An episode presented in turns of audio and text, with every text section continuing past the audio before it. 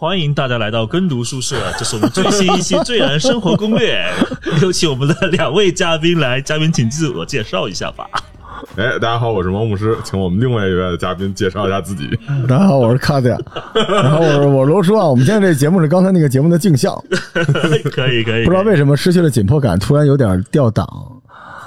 就应该这期节目就应该比较轻松的来发挥一下。好的好的，因为之前我们录了太多不一样这种主题的节目，这次我们想做个挑战，完全以可能当下的时事，还有结合我们喜欢的这个这个领域吧分野来一期纯聊天。瞎逼逼的节目，对，因为特别逗。我昨晚还录了一期有点丧但有点那个搞笑节目，命题叫做“中年男人的傻逼状态”。你这个，你这屏蔽没有什么用。你这 让我怎么说你？对，今天其实呃，现在也是十月之后了，Q 四了。今年我觉得过得特别快。上次跟罗叔这边还包括猫牧师见面还是半年前，嗯。然后呢，有一个诅咒啊，就是跟猫牧师一直在聊的，每一次但凡我要来北京，一定不是顺利的，一定会有一些事情出来。比如说深圳疫情起来了，嗯，或者说北京疫情起来了。就是每次要来，至少重新安排个两三次，才有机会顺利来到北京。这次更逗，我是夹缝中通过亚空间的这个航行来到北京。为什么呢？因为我上周日啊，整个深圳还在大暴雨，黑色暴雨警告。然后本周二，深圳就开始刮台风。黑色听都没听说过啊！北京没有黑色的吗？嗯，最多好像是到橙色吧。橙色真的没见过黑色，没见过，没见过。南方经常就是红色以上，就你看过那种看见恐怖片，什么天和地有条龙卷卷起来，就是就飞在城市的日常，飞在空中的飞机会被大水淹了的那种。对，一般没有 空中会有飞机，都是潜艇。对，都经常这种电闪雷鸣吧。那这次就是在一个夹缝找了一天，终于飞过来，还是挺开心的。对，也可以跟一些老朋友们一起聊聊好玩的节目。这期其实我们会更聚焦于最近的几个时事吧。第一个时事就是聚焦于啊，我跟猫牧是第一次来到罗叔这边录的一个节目，关于战锤，关于 GW。为什么呢？因为在今年的夏天 引起了一件事情，就是中大中华地区的战锤商品的零售价进行了一个史无前例的调整。这一个操作引起了整体大中华地区市场用户的集体迷思。具体情况，请猫牧师帮我们介绍一下。然后为什么？但我得罪人的事儿都是你来，但我了解，这就是这种喷的事儿都是我的，是吧？对 对对对，了解的并不多。反正好像听说，就是原本呃，G W 它的售价在国内是按照八来算，然后现在变成好像是十算还是多少？就是比方说十英镑，然后这个乘八。嗯啊，就比方说原本挂十英镑的一个一个模型，然后按然后国内可能八十块钱买，然后现在呢变成十算，就是十英镑的东西变成一百块钱买。那其实这个之间的涨幅是非常巨大的。哦，对。那我今天上午好像看了一个战锤的 Q 群里面说，现在连那个供应商啊，包括那个渠道商拿货，就是拿批发价，都到了八点几，接近九算。对，好像是。那他们没有这个一就是挣钱的空间，搞不好零售价都会到十、十一，是甚至十二都有这方面传闻。因为我要跟大家说一个基本概念，就是我当时录棋子坑是二零一六年之前也说过，那个时候甚至会下探到六点五算，甚至是七算。但是其实在日本是十五算的，嗯，就说你一个十英镑的东西在日本，你换算成日文，日本的那个价格大概等于一百五十元人民币，嗯啊。然后还有，这这只是第一件事情，还不是最迷的操作。更迷的操作应该是两周前，对吧？G W 发了一个公开的信函，嗯，说到中国是，但他是没有这个意思，他没有我说这么明显啊，说比较婉转。那大概的意思就是说，中国的商品将不再跟全球同步上市。干啥呀？嗯哼，干啥呢？不知道，迷惑，不知道啊，不解释啊，反正就非常迷惑的一个操作，而且为的是啥呢？很多阴谋论啊，很多假说，大概是说，可能官方想通过这样的极端手段去试探用户的底线。换言之，如果真的用户买单啊，对吧？十算、十二算来买，那我不亏，有钱挣。那如果用户真的是掀桌子、甩棋子，真的不买呢？其实达到了他一个战略性的目标，那就是。退出中国市场，这就让人觉得有点百思不得其解。这个推测是没什么道理的，因为 G W 虽然在这个销售层面变成这样特别奇怪，但是它的它它的之前那个说不同时发售，它的理由是说，因为他们的呃商品品类从什么桌游变成了玩具，然后就是以这个为借口吧。具体这个会会会有什么影响，我也不知道，我也不是做这个外贸这块的。这个好像我们。大医疗团队的内部斗争啊，就是为了让你不成功。对呃，这个你叫内卷也可以，嗯但是从来没有人跟自己的客户内卷，对。所以他这个割韭菜是连根儿割呀。对但是就很奇怪的是，他在这个就是销售策略上变成这样之后，他在宣传上反而很重视中国的这个市场，就是好呃投入了不少资金，然后包括什么全站那个游戏啊什么的，其实他好多和向中国市场抛橄榄枝的行为，真的吗？我觉得游戏可能跟那个机子还是分开的。游戏跟。GW 相我能理解，其实实这就是因为你们爱的深沉，所以可能想很多，他就是想涨价嘛。涨价其实呢，我们能理解，但我不论他。你知道这样两两个事情叠加起来，涨幅大概在百分之六十左右。这也太夸张了吧！对啊，你什么东西这干嘛变轻奢吗？难道？而且别人国家 对啊，现在联动对，我们都在都在巴黎世家的 是吧？狼团就要出现了以。后以后谁说那个 战锤不是不是潮玩是吧？对对对对，我直接入了奢侈品的路线。对啊，因为你说别的国家它是每年涨百分之几吧，到百分之五算天花板了，它是一口气占个百分之六十，就是逗我们玩嘛。当然，可能很多朋友会说，就是别的，就是别的原来的别的国家涨，它是全世界一块儿涨，也没有只只表美国涨，只日本涨。这看起来这是一个制裁啊，对啊，对啊，这是制裁自己的中国市场，自杀自刎行为，壮士断腕。就是自损一万，伤敌八百的那种问题。是敌在哪儿？敌是你的用户吗？对不对？这个逻辑是不成立的呀。但是一直以来，如果大家了解战锤，就要知道，如果不是他的这个优秀的操作，战锤在中国早就火起来了，对吧？是的，对啊，他们一直费劲巴拉的阻止自己的产品在中国落地生根嘛。对啊，所以我刚才才来个阴谋论嘛，大的战略是让战锤退市中国吗？难道 很诡异的一个操作？我无法理解。呃，回到刚才那个猫牧师说说那点啊，他提了很多就是市场预算在中国，其实我不记得之前来这个说过没有，可能没说过，就是呃，他确实招了一个新的一个市场总监，专门负责大中华地区一个一个岛区一个岛区的一个一位女性，应该是职业经理人了。她肯定是中国人，只是她自己脑袋有点问题嘛，对吧？然后反正喜欢搞事情，她肯定是中国人。然后呢，他就就是用，因为其实中国的社社交媒体跟海外不太一样，然后他可能还是在用 Facebook 或者是 Twitter 这种国外的相对没那么即时即通的一种交互模式去衡量中国市场，因此他的钱呢。申请到了，但他自己不敢来，他找了当地的一些供应商或者是一些 agent 吧，对吧？这个应该叫做服务伙伴，所以可能联络了猫牧师或其他的一些 KOL 团队去做这件事情，但无非就是说想把呃中国的 KOL 那个绑定起来，然后把战锤的声音推广出去，所以你会发现有两条线很诡异的在背道而驰，很诡异，很诡异。所以这种稀烂的操作，我认为核心的问题还是呃 GW 本部没有特别在意，所以他更愿意去托管给一个对吧？完全同意。对，另一个、另一个操作可能对中国的整套市场模式、交互逻辑、推广策略和方法一无所知，重点是根本没有兴趣想知道。嗯，这个事情我这怎么说呢？我觉得如果单方面怪战锤 GW 的这个版权方也可能不尽然，因为你就别说他们了，我们邻国对吧？日本的这么多 IP 厂牌对中国这套东西也不是特别了解，他们比他们深耕早了多了，十年前、二十年前就来了，对吧？通过香港的一些瑞华行啊、一些代理商也进来了，但现在也做的不是特别好啊。首先一个很大的问题，问题在于就是说你不了解和就是你策略产生变化往涨价的方向走是两个概念，就是说你不了解，可能可能一直都不了解，但是他可能就不会在这块儿进行什么改动或者什么。但是如果他突然有一个很大的变动，而且是一个这种就是不不是什么业内人士、经济学家才能看懂的这种涨价这种嗯，很单纯层面谁都能理解的东西的话，一定是有谁说了什么话，或者说因为什么事儿。如果你不了解，一般都是补贴嘛，对啊，对吧？哪有涨这么多价呢？那就大概要不然就不动，就要不然就呃保持原样。我做一个特别邪恶的揣测，因为我现在在医疗投资团队，我们干过类似的事情啊，来，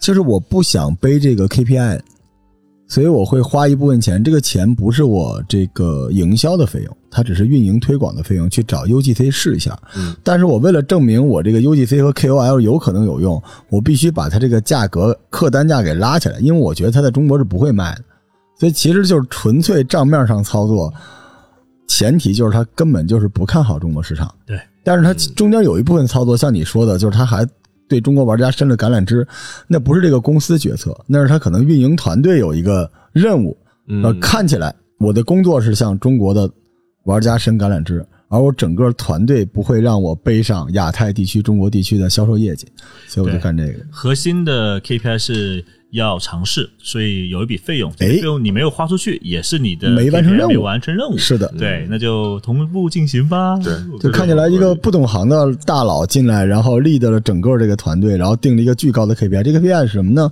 前提的支持是，即便你用户量我不可知，但是我客单价上去了，嗯，所以万一赢了就赢了，要输了就拉倒了，对。一项工程。对他说白了就是通过牺牲战锤玩家的日常活跃嘛，无论是涂装制作还是上桌，来换得单价的这个利润率的上升。天哪，这是一期营销的我 公开课。我特别想知道这件事情，就是刚才我跟猫牧师还在聊那个战锤的俱乐部。嗯，那这件事情对于中国的这些战锤俱乐部，尤其是靠卖货为生的，它有什么样的有多大？对，嗯，这俱乐部首先倒了很多，就直接就不干了。哦是吧有对小俱乐部就是就是倒了很多，好家伙，嗯，然后他而且他其实是累积的一个结果，他不光是因为这件事儿，还有很多就是本地的这个这个这个呃代理团队吧，就我们说就是本地。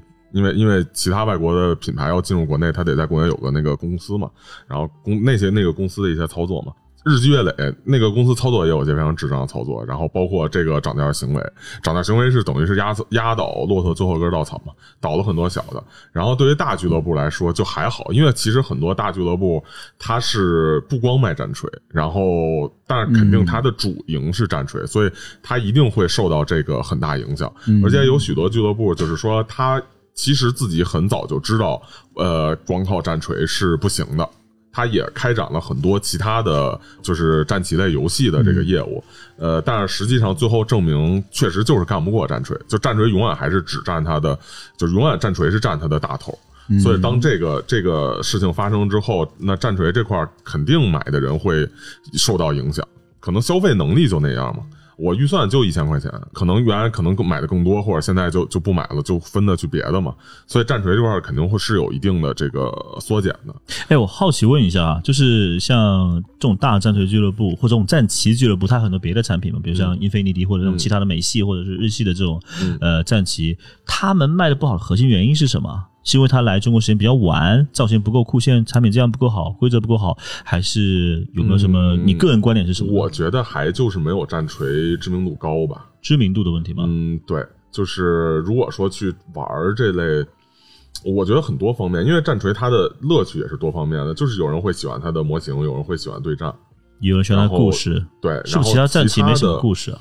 嗯，其他的那些战棋，它很难在每个方面都能面面俱到面面俱到，而且他通常也不能在某一个方面干过战锤，嗯，啊？那战锤六边形战士啊？那就是啊 因为它它这个六边形挤在一个非常狭小的通道里边，啊，赛道太窄，对对，所以必须做头部。明白。因为这赛道这么窄，你在其他另外一个领域，比如战锤是那种魔幻、史诗、科幻的背景，你编了一个田园风，没养不了这么多的这个入口。对对对对，就一个狭小的入口，而有这一个就完了。很多年了，它这个已经把它的这 IP 积累的很成熟了，别的很难去在瞬间去超过。那种池池子很深对。窄赛道游戏还是一个要时间投入、要经年累月的。嗯，窄赛道最重要的其实是 IP 之下的那波忠诚的用户，对，而那波用户的价值就在于忠诚。利基市场嘛，说白了就是单价 UP 值高的一个一个一个对象吧。然后我说我这边俱乐部的事情啊，因为我这边算小俱乐部，但我们俱乐部不是非盈利组织，就不是那种呃靠卖货，主要还是大家自己去愿意支持，比每个月花几万块钱买那种。然后因为这个举动，让这个我们这些对吧有高付费能力的俱乐部成员非常生气啊。结果就是现在那个就是我们俱乐部的群几乎完全沉默。我天哪！以前每天大概有九九九的对话嘛，你看到个红红点，现在基本上就十条十来条最多了。呃，很生气，不太想做这个相关的东西。他说宁愿自己抽时间，对吧？如果假如我们自己有时间，我们自己弄个战锤的这个战棋的这种游戏规则。因为我们俱乐部里面人才济济嘛，有各种大佬的，有可能擅长规则编制的，有擅长美术的，有擅长可能对于呃推广的相关的内容人都有，他们有这个 sense 在，但是就是看到 GW 做出这么让他失望的一个举动，他们也没有他他们的原话是这样子啊，我为战锤玩了花太多时间了，玩了太久了，是时候放下来了好好，毕竟世界很大。不仅战锤，这是他们的原话啊，原文的引用。所以现在其实他们挺生气的，就也不想谈战锤，也不想聊这个事情。对，像以前我们的对战的这个频率很夸张，每个月、每周吧，至少要打个两三次上桌，然后大家的产量啊，包括我们中午喝茶的时候，都是每次把新品带过来嘛。这个猫牧是见过，但像这种可能比较偏跟盈利没什么太大关系的纯民间的俱乐部，就会很决绝的改变他们的一些立场。所以我不知道其他地区、其他的那些俱乐部有没有这种想法啊？就刚才猫牧师在路上也跟我说一个很有趣的事情，就是游戏还是要玩，对吧？嗯缺啥还是要补啥，新品呢未必买，但是呢，呃，得投入嗯啊、是这个情况。因为还有一点我观察到，就是最近 GW 的这个新品的品质是很高，对不对？嗯他最近公布了一个叫做“黑色盛唐”帝国之泉的一个子团，但人气非常高的一个十字军的那样的那种那种风格的棋子大包，嗯对吧？然后里面放了一些造型非常酷炫。如果不是因为它这种很奇怪的定价策略，我相信大家会买疯。对，但它现在是一盒十个棋子，我不记得多少个棋子，十大包就是二十个模型加个车那个载具嘛，加个呃差不多二十多个模型吧啊。十来个模型。原来这个是八百五啊，现在一千二。国外是一直都是一千二、一千五，哦就中国终于涨上了国外的对像，国外看就你的最惠国待遇没有了吗？嗯 对，而且我们还买不到第一时间。嗯，七十大陆要等等几个月，这个问题，我觉得这是最后一根稻草最重的地方，因为这是很违背中国用户的心情的。嗯我们的物流、我们的购物体验、我们的这意识形态都说老子有钱就要买啊，对吧？我要给的钱立马到。你跟我说我有这个付费力，就算你给我全球拉齐了，我还没有办法最快拿到，这很侮辱啊，对吧？所以，但是其实问题由来已久，而且很多有那个本地的。其实之前我那个点击量特高的骂 GW 那节目也也也也说过，就是 哦哪一期哪一期，大家可以回去看一下。来 来来，就是它它中国有一个长久以来一个问题，很迷惑，是这样，就是我我能指名道姓儿说淘宝店铺的没没事儿，没关系。就是淘宝上有一家叫魔幻魔幻方块的店铺，嚯，所有人都就是所有玩这个战锤的都知道，就魔幻方块是一个一直以东西多、这个东西全、售价低而驰名网上的店铺。嗯，但是它有盗版和正版混合的这种情况。GW 自己对所有经销商发了公告，说禁止给魔幻方方块货。哦，然后他自己当然也不给魔幻方块货，但是没用，就是有新品，人该有还是有，该多少钱还是多少钱啊！而且很多这个当季的产品，店里头就是实体店的这个这个产品能拿到的量没有网店能拿到的多。其实这是另外一个大家最担心的，包括就是 GW 现在的天猫旗舰店又重新开了。很多人很担心，就是说 GW 有新货来了，首先价高，八百五变成一千二，其次三个月之后能拿到货，不和全球同货。等等，我需要就是能拿到货，等三个月之后，有可能实体店还拿不着。他可能我担心，他可能先优先供给这个这个天猫旗舰店，嗯。或者说他天猫旗舰店也拿不着，就不知道为什么就去了魔幻方块这种店，这是大家最最担心的。而且就是你想那么多的经销商，他自己经销商自己也有群，自己也有那个那个认识的人、认识的线路，就没人能治得了这种这个，就不知道怎么他就能拿着货的店，就就所以就就没法说。那好像一两个月前是不是还发生一个很奇怪的事情，就是魔幻方块自己举报自己的事件？那我倒不知道。各种上，因为这个事情确实是由来已久，就是说关于 G 代表官方中国团队的渠道商来制裁魔幻方块哈，那魔方依旧是货源不断，并且价格相对稳定，对，然后呃量也很大，嗯，然后其实会引起蛮多玩家的反感，我不确定啊，因为我也很少去那家店买，我最近可能会去别的店去考虑。这个所谓的这个这个魔孝子啊，也很多啊，哦，什么是魔孝子？就是魔幻方块的孝子嘛，哎呀，就是很多，就是维护他的呀。哦因为因为魔幻小豆小将他，就是比别人便宜嘛，就是比别人便宜呢，我就去维护他，我就在那买。那会不会他拿货的渠道的判断标准在这里？因为它的量大。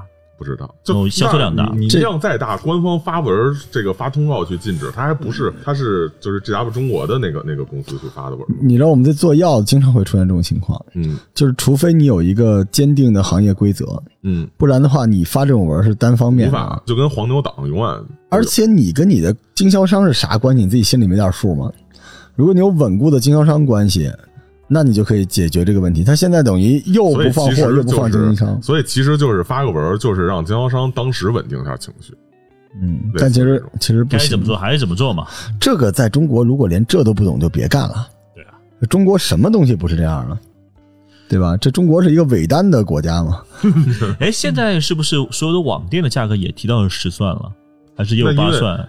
因为通常网店它都是这个有实体店的，然后去开网。因为 GW 理论上，它官方的这个要求是你没有实体店，你是不能拿货的。对，理论上，所以一般网店是有实体店的。嗯，啊，嗯，所以所以所以它也只能到十算，而且就算而且它就是给这个所有人的价是按八算之后，那你拿你本身拿货就是八算，无无法更低的拿货，那你肯定也只能十算。所以回到一个现在所有人可能在网上评论或者单独私信问猫牧师问我一个很大的问题，就是二零二一年的冬天，我们当下还是否是一个入坑的好时机？反正我很难，因为原来我一直都跟人讲说战锤入坑很便宜，然后买新手包你连手游氪一单的钱都不到。但是现在我没法跟人说这话，他他他他他入或者不入，就我没法说，这这没法聊了就。对，因为现在等于是一个新手包的价格，很有可能是以前一个圣诞大包的价格。圣诞大包什么概念？就是新手包就八百五嘛，就是我们刚才聊的那个，然后现在变一千二嘛，就这种。我没法去给人推一个一千多块钱的东西让人入坑。前其实其实原本新手包最开始是，呃六十磅，就是核算过来可能是四百多，后来它是变成了八百五，但是它是加了更多的东西，然后提升了总的内容，嗯，我有一个经很难跟人聊了。不同的观点，请。哎，呃，作为一个卖药的，嗯。是这样的，就是你已经买过我药的这波人，对。你有自己稳定的通道了，嗯。而你这个通道的增长率是不高的。嗯。对我这个公司目前在亚太或者中国分公司来说，嗯。增长是最重要的。所以在这个情况之下呢，如果我的 IP 能够投放，你看咱们刚才说啊，就是 IP 投放宣传，嗯，那我可以设定老用户是不太答应这个事情的，对，嗯，对吧？这老老用户都看第三方的，对对吧？我才不不用看你这个。尤对，尤其尤其战锤是这种产品，就是老用户他东西多，东西齐，他不会再买所以新东，西。所以我就是以新用户为主。嗯那我为什么不做一个更高的价格呢？让新用户重新认识它的定价。对，因为你看猫牧师，对于这个是猫牧师来说，因为他对吧，咱文明鸭有良心，但实际上新入坑的人，你对老人没法交代，但是老人又不需要你教他入坑，老人只是涨价了而已，而新人他觉得这东西因为宣发多了。接触的就是这个价，他就认为是这个。我全站的成本说不定要从这里边往回倒饬呢，我就应该接触这个价格。所以从这个角度上来说，资本也有资本的道理和想法，嗯，只是他有一个特别大的问题，就是他可能认为原来的老用户也许是黑户，这是有可能的。很大概率认为是黑户，他觉得就是黑户你，占我便宜。对你占我便宜了。对我跟你说，这个特别有可能，因为原先他干过这事儿。就原先战锤是两条线，一个叫中古战锤，一个叫四零 K。嗯，他当时中古战锤就是做不下去之后，把整个中古都炸了。他不管你老用户有什么东西，因为当时的情况就是他老用户每年更新的东西，就是就算更新很频繁，老用户投入的钱也不多，因为他东西基本就要买齐了。嗯，就我不会再花多少钱买新东西，对吧？所以我不如炸了，直接开一个全新产品线，老用户我不管了。还有一个很大的问题就是疫情，呃，产能可能是个问题。英国应该不断电吧？但其实他们都会会考虑到未来这个世界有一些新的变化，线下，而且战锤又是一个强强强线下，而且是强搜手线下，对对对对对。所以所有的这些东西，就是它可能从算法上来说，就是这个 PPT 上来说，它在报明年二零二二年的 KPI 的时候，嗯。他会有所考虑。对，所以他这笔多出来的这笔成本怎么办？他只能靠这个来。嗯，从某个角度上来说，当然，另外一点就是战锤一直以来在中国，就卡仔一直跟我们说的，他没有一个特别强势的官方，而且所谓强势，他也够强势，嗯。他就没有一个特别懂事儿的官方跟 中国、跟猫牧师、跟这些，因为一直以来你们就是兢兢业业在推广战锤，但你其实从官方拿不到太多的东西，是。那他就我觉得就是他策略上的一个问题哎，。我好奇问，GW 给过猫牧师最大的一个承诺啊，也许是个画饼。能给到你这个福利是什么？当然我不指货啊，就是名誉方面。没有没有，我现在和 G W 合作挺好的，我现在拿钱骂 G W，拿 G W 钱骂 G W，反向引流，可还行，反对。向引流。他当时给我们那个，就是给我这边俱乐部的一个优势，说，哎，到时候我们成立中国一个 Wikipedia 或成立一个这样的一个百科全书的，都说的时候，会让我们俱乐部的 logo 啊、露出啊，能在他们那边做中心。但我一听就知道这是个画饼的，所以我也没有太以为太以为然，然后就没有了。应该不过当时联系我那个那个窗口人，应该就是联系毛牧师的窗口人，嗯。因为我相信那那也就是今年就十一之前的事儿，对，嗯，就最近的事儿，嗯，嗯，反正就是最近 G W 开始，包括之前就是全全球那个找 K O L 去直播他们活动，然后中国给了三个人嘛，然后我是其中一个嘛，然，后给多少钱啊？不不能不能问这个。那个 可以给。那那个没给钱，所以可以说。哦，哪三个人你知道吗？后面，我原之下巴和呃位面旅行者 G 应该是嚯，最对。最元老的三位了，对，因因因为名单是我写的。好，啊，就是问的我，然后我我给推荐的，嗯。啊，然后那个其实其实应该推荐一些 B 站 UP 主什么之类的，但是他可能就只有 他们联系过 B 站 UP 主，就说是，只有但是只有这几个人。但是 B 站 UP 主因为接的单太优渥了，反正 GW 给他的限制很多。然后因为因为其实不给什么东西嘛，他就给了一个那个礼盒，所谓的。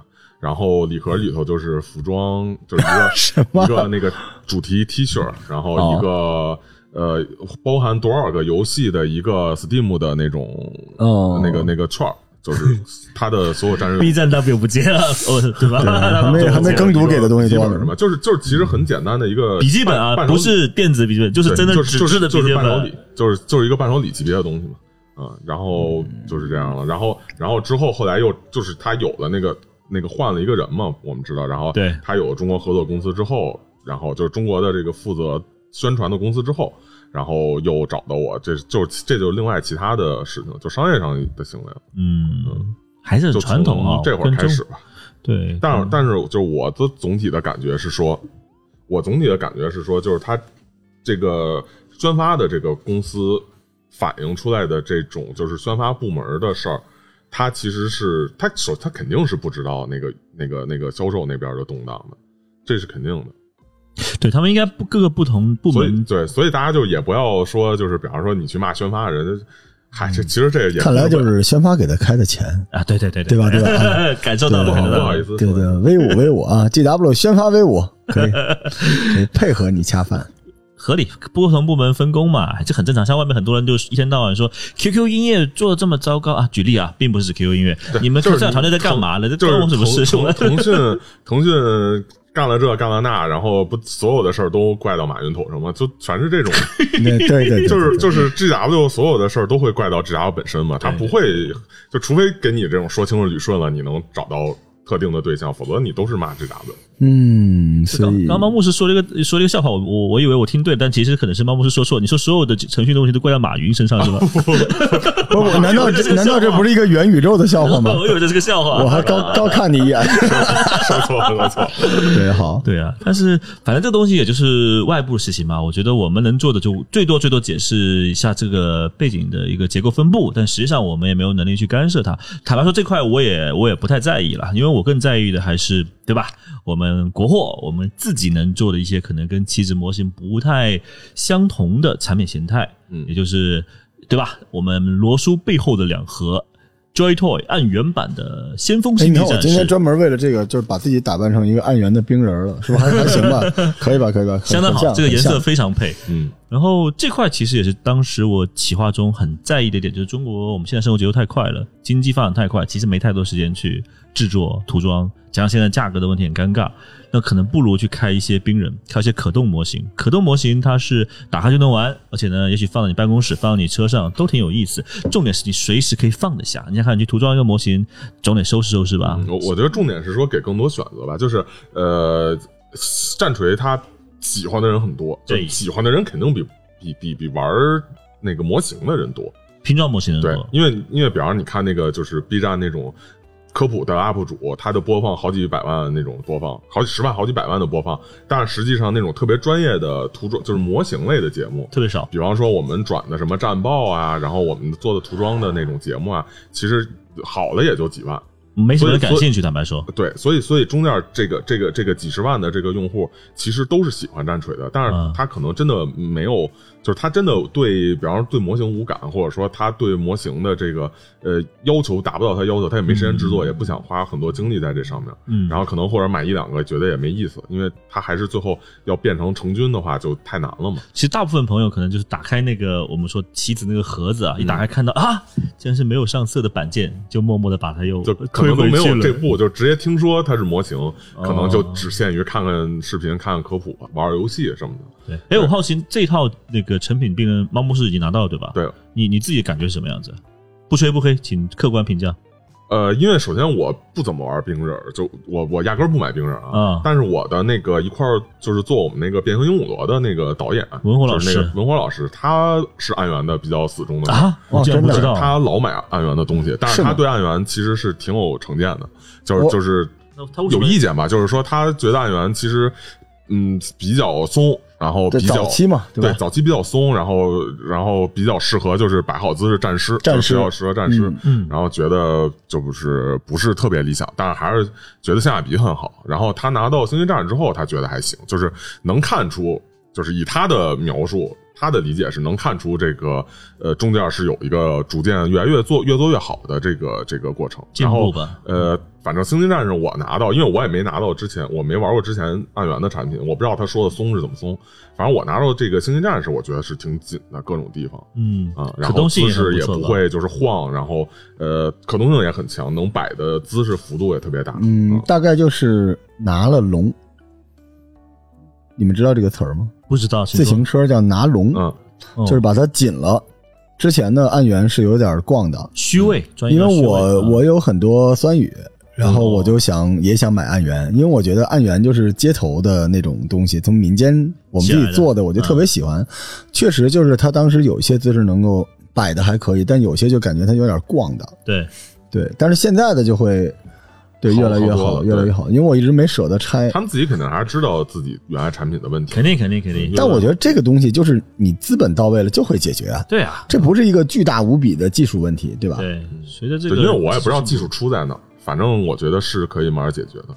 这个其实就是所谓的公差嘛的嗯精准度的问题。嗯你随着你模具的升级，你这个技术的这个成熟，肯定能解决这个问题。嗯，对，所以我当时因为这个也策划了很久，应该是去年开工做这件事情，等到今年是九月底嘛，十月份你们拿到的时候，我还挺还挺开心的，因为我觉得这类的模型磨完的商品啊，符合我内心两个需求。第一个需求就是它要耐操，嗯就是当一个魔丸，你变成了一个工艺品，对吧？你变成了一个实际上的一个呃美术的收藏品，我碰都不敢碰，我拆都不敢拆，每天只敢膜拜，这是一件让我很痛苦的事情。对我认为它如果尺寸是掌心的尺寸，又是掌心的一个这个玩意，我觉得它应该有一种陪伴感，就跟播客一样，它应该在我的手边，对吧？放在我的办公前，我随便扭，我不担心。这种安心感，我觉得是从小到大我们很需要的一种玩具的属性，这是第一点。第二点可能就跟大家一样，更更在意说，哦，满足了基本线、合格线之后，它的还原程度是什么？可动性和刚才说的这种造型，我们刚才已经说了。更有趣一点是什么？它是的那个动力桨的边缘使用了棋子的干扫漆。嗯，干扫漆干什么？就是说那种摩擦感。它其实干扫漆很多种效果，一方面是提亮，因为你的阴影和你的这个高光可以拉出这个立体度；第二就是说，因为它是个实战的战士，它是个这个这个要 DS 就是什么叫下叫投投入作战的一个单位深入打击一个单位。那自然而然它应该有战损，它应该有从战场归来的痕迹感。哪怕它的单位单位是 VSM 是先锋性战士，它是一个谍报、呃敌后破坏还有绕后的一个组织，但能保证这样的我觉得应该。是说，就是可能 GW 看到之后和老玩家看到之后会比较惊叹于呃，就是暗源的这个出品很懂对。但这个，因为因为可能就卡兹亚可能不太清楚，老玩家很清楚，就是在过去就是呃这呃 G W 它会就是模型它肯定有涂好的展示的这个模型嘛，在过去它官网的那个展示的模型其实很糙，就是涂装的水平不是很高，现在是找了更好涂装师涂的特别强。哦，官网以前涂的很糟糕是吧？啊，对，以前涂很糙，呃以前的官网就是属于你作为一个新人看到之后，你会认为我涂两笔我也能达到那水平，对，就是他可能故意营造出那种感觉啊，他可能故意营造这种感觉入门的门槛很很呃低，但是它不不是那种就是特别模糊或者什么，它只是说手法啊、用的比较简单，不像现在什么又涂啊几层渐变，然后又什么金属什么的不一样，它跟这个现在的这种就是理念不理念不太一样啊。然后当年可能就是很简单的一个底色，然后有一点点渐变，然后勾一个边儿，这个就是。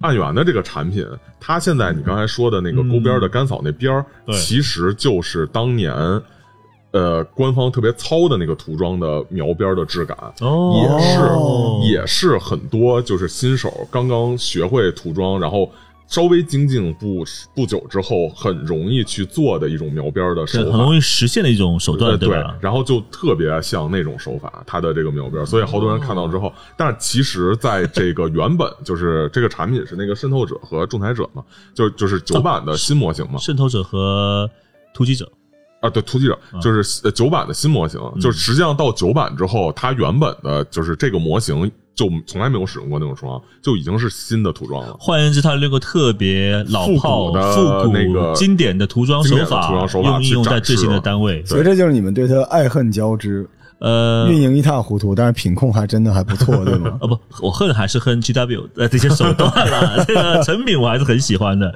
对，因为但这这这这里面涉及很多东西，这可能也是说故意或者是无意的让 GW 以为啊，也许是误以为按源这家公司很懂他们以前的产品，因为最终呈现品质是有把那部分的时光也好、回忆也好给囊括进来的。但说到内容这块，其实我这次还是要给猫牧师鼓个掌。嗯，耶！为什么鼓掌？我要大声说出来，因为猫牧师是华人圈第一批正式以编剧的身份将他著作的故事带入整个 GW 官方的世界、官方的宇宙，这点前无来者。对，为什么说第一批呢？因为大家也知道嘛，刚刚猫牧师提的是、呃，猫牧师跟原子下吧两个。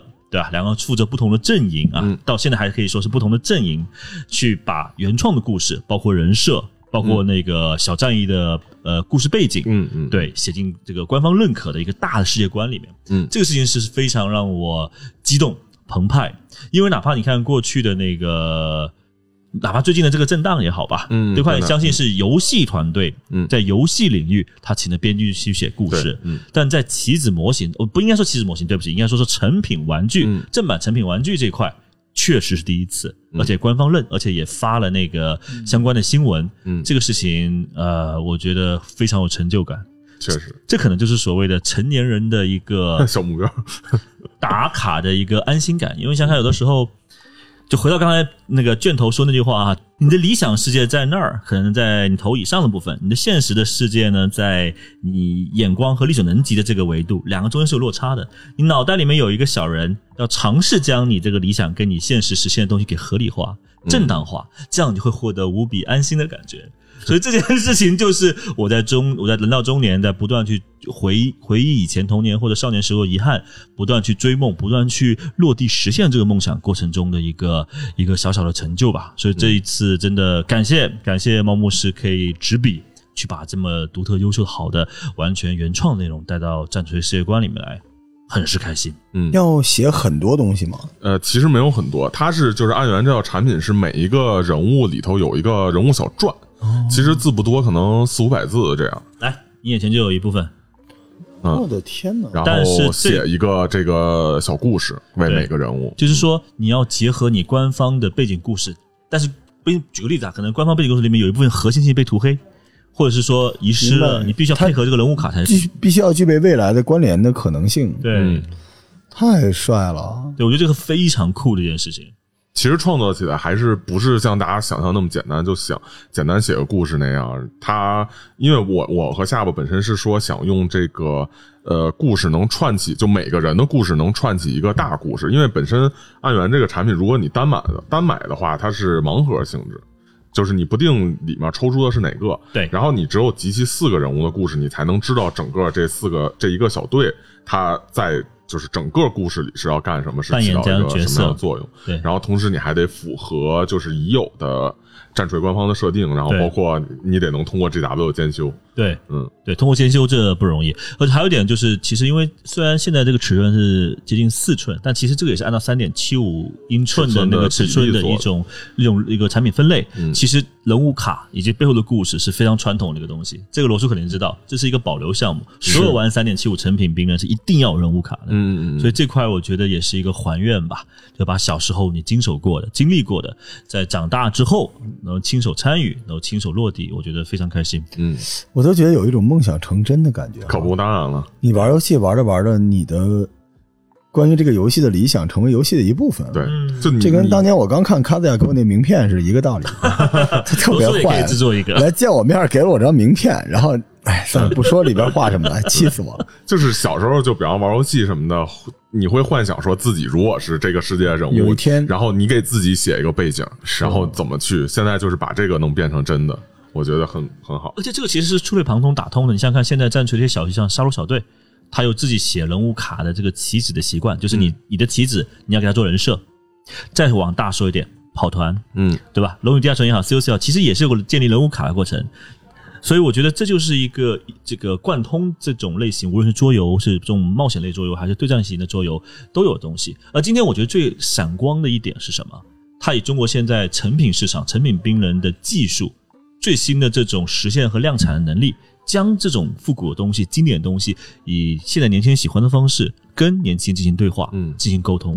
我觉得这样的一个指尖时光，呃，是很弥足珍贵的。嗯而且能让就是那些就是模模型玩具和那个喜欢战锤的嗯中间那部分人，然后让他们也能买到自己想要的战锤的模型，对，就让他们有更多选择吧。对，更多选择吧能。能去买到一个战锤的东西摆在自己这个桌上或者什么，对啊，就比如说，如果你喜欢声光穿戴，你也有现成铸造嘛，对吧？如果你喜欢这个棋子，当然不说了。如果你喜欢成品玩具，你是有很多选择的，因为人生在世，贵在有选择，嗯，对吧？选择权才是大家所追求的一样事情。就是能满足大家那个社交牛逼的这个 这个愿望，这个朋友圈儿啊这个摆在工位上，对啊，至少你不用花那么多时间去制作，没有，就是没有风险，对吧？啊因为这是个标准化的一个本地化的一个东西，特别好玩，特别耐用。而且今天在朋友们听到这期节目的时候呢，事实上暗源已经公布了它的第二波产品，嗯，也就是我们说的原著星际战士中的 PSM 仲裁者，而一口气目前能对外说是公布了两个战团，分别是极限战士与圣血天使的特殊单位死亡连。嗯嗯，那其实，在后面肯定还会有更多的团队和战团能加入到我们这个仲裁者的大家庭，因为仲裁者就是战锤四 K 目前的一个样板的一个单位，对吧？嗯，所以这还不止哦，后面还会有越来越多的不同形式的，也许是载具，也许是外星人，嗯也许是其他的一些势力，甚至是你们最喜欢的战斗修女小姐姐，都有机会进入到我们暗源这套产品线里面来，哎这套世界观里面来。所以就看大家的这个评论区是否支持，啊 评论区无所谓了，就是你们其实只要喜欢，能说两句话支持，我相信后面会越做越多。等到这个产品线丰富起来，我就觉得它可以有层次的把玩也好，摆放也好，摄影分享也好，我觉得这就是一种生活态度，也是一种生活方式。嗯，将来就直接玩这就行了，可以啊，没问题啊。拿这个玩就行了。啊，你说拿这个当成那个对呀，战战旗玩是吧？对，直接拿这当战旗。关键其实它很便宜，因为就是比起那个本身战锤模型，尤其是涨价之后，它其实性价比很高。它以后就是它那个就算中古的，咱就玩暗源这不就得了？以时间来分就是了。就只要能出奇，也未尝不可。因为其实我不能算在你们面前，我就不能算入坑很深的人，但是我能感受到一个东西，就是你和这个厂牌之间的那种羁绊是不能被轻易的斩断的。嗯，而且还有一点就是，我从暗源的身上看到了成长。我现在建立起了跟他的羁绊，因为坦率说，最早我是酸雨，明白？嗯喜欢酸雨的人跟暗源之间那种感觉，就暗源感觉是个小三儿，嗯，对，但是小作坊那种感觉。我现在突然觉得，就是小小三儿他已经不是，他已经长大了，亭亭玉立的，而且我还觉得他可能有更大的野心，嗯而且他也付出了更艰巨的努力。嗯就这个成长很容易让你产生额外的羁绊。确实有很大的野望。我在这里就爆一个料啊，我我说一个谜语，然后呢让罗叔猜一猜。呃，这很很很开心的一件事情就是，确实安源拿了战锤以外另一个很大的影视 IP，然后这个 IP 的电影将在这个月内十月份在中国上映，电影也是科幻题材的啊二十二号好像是，啊啊啊！我我什么都不知道，大家去猜就好了，哎，好吧？据我所知，这月上的科幻好像就是这个了。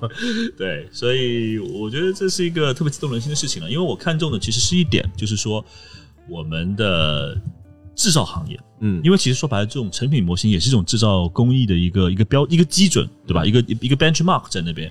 我好奇是什么？是现在我们还处于一个合资的状态，因为是各行各业都这样嘛，引入合资和自研。等到我们有更多像玲珑这样的 IP，或者是用其他这种国产的 IP，无论是科幻还是奇幻的时候，我们的制造业、我们的玩具的工业的这个能力能不能撑得起来？这个其实是我下一个很感兴趣，或与其说是迎合，不如说是去去探讨，或者是说去也想助力他们去实现的一件事情。嗯因为以前大家很多人会质疑说中国的原创故事能力不行，那也有这种能玲珑这种这么能打的 IP 出来啊，对吧？玲珑可以说是个现一个现象级的一个 IP 了。那之后呢？如果我们有更多涉及到科幻题材的、有战术题材的、兵人题材的，对吧？未来战争的题材的，能不能无论是影视哈，还是什么别的东西，我们能不能有这样的一个厂牌能撑得起来？事实上，现在国内有很多厂牌，之前我们录不同的节目也谈到了，可能有专门做超级系机器人的 CCS，对吧？有做这种拼装模型的橘猫工业，因为他们做了宇宙骑士，对吧？这种其实都对他们的制造工艺。上色、公差、虚位等等等等等等，特别考究，玩家们特别在乎的东西，一一实现，或者越做越好的厂牌。那这块东西，我认为一直或者更大可能的会是中国以后崛起的一个市场分野，因为现在东西越来越快了，十秒钟让你颅内高潮，对吧？人家《黑客帝国四》的这个宣传片是所有人都被一个以前是被器械、被互联网所控制、所入侵身体，现在是被你的手机里的软性的 APP 给控制，你的哭、你的笑，这个事情大家不陌生吧？你家里老人或小孩不天天对他在哭在笑吗？这事情本身就让人够焦虑的了。但我希望大家以后能稍微稍微慢了下来。对，刚才罗叔给的建议，也许我们的案源这个以后产品线大，可以成为有它一个定制规则，对吧？拜托猫牧师了啊，要被人抽了，但是拜托你了。然后对吧？以后你也许可以玩各种不同的东西，当然你有潮玩，你有雕塑，你有各种雕像，但我不想你只止步于说把它捧在手里。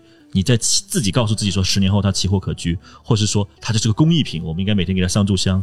我希望它可以给到你一种自由，能解放你的双手。最重要的是你的想法拿到你手心里面玩，跟你小孩子一起玩，这就是其实我觉得未来更重要的事情。尤其是我最近小孩越来越大，突然超级无敌挑剔，每天每个周末都要我给他一个新的变形金刚。我想起一个事儿我想起一个事儿，因为我前两天接一通告，要做那个十月二十二号上映的电影，嗯，然后我觉得我刚才被我自己误导了，因为我那个通告叫《第一炉香》，然后我在想，难道你们要做一个俞飞鸿的冰人儿？没听过，是马思纯和俞飞鸿演的？没听过，没听过。我才反应过来，他们接了那个呀！对呀、我的天哪！厉害吧？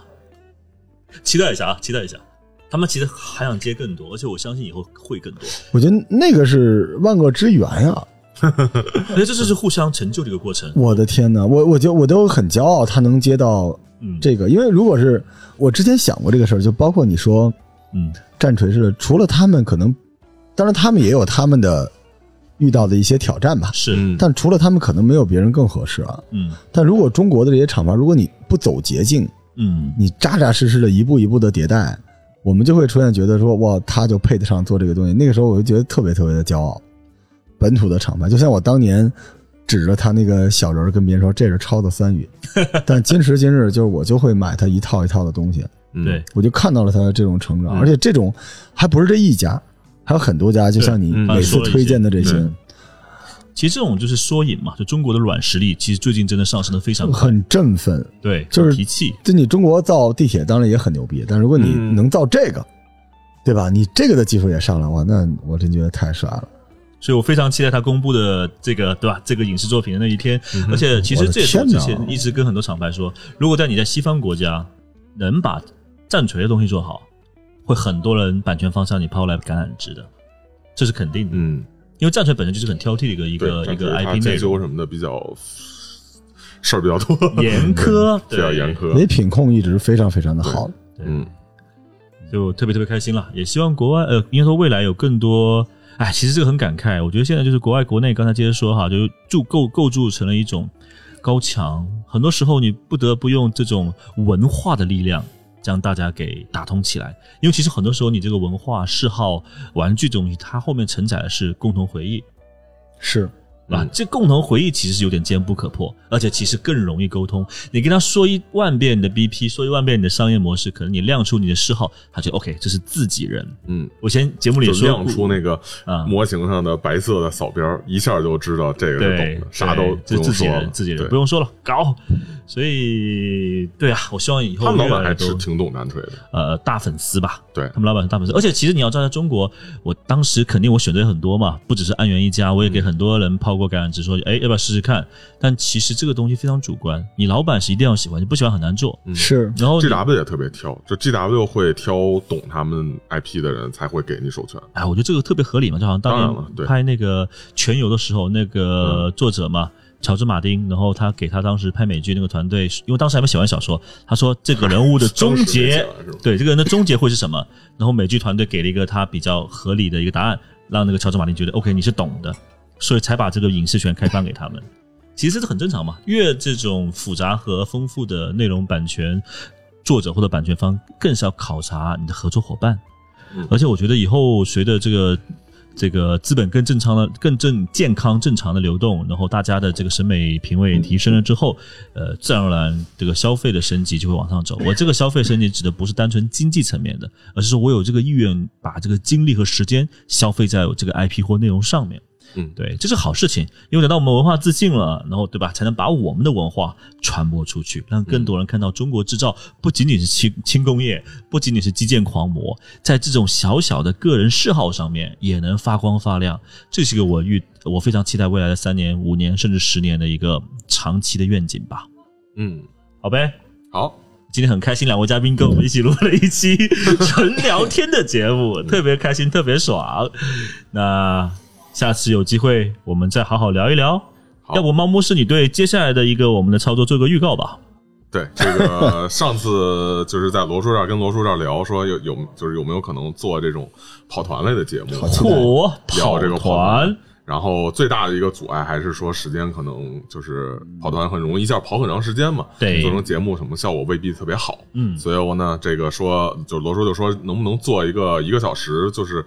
呃，节目中就能被给玩完的跑团，后来我也一直就是想这个事儿，发现确实有了一个好点子，哦。然后所以我们准备做一个太帅了，对，但是可能算是开头结尾会一个小时多一点，但是它的核心内容就是一个小时的一个剧情，哇！我觉得可能会成为未来的一个主流的一个一个可能性。不是，关键是这是现在给 G W 写故事的人给我们做的，哇！这跟当年可不一样，我的天啊，不一样！期待一下，好吧？好的，那我们就这期先到聊到这儿，期待下期罗叔的节目。耶 耶，拜拜拜拜拜拜。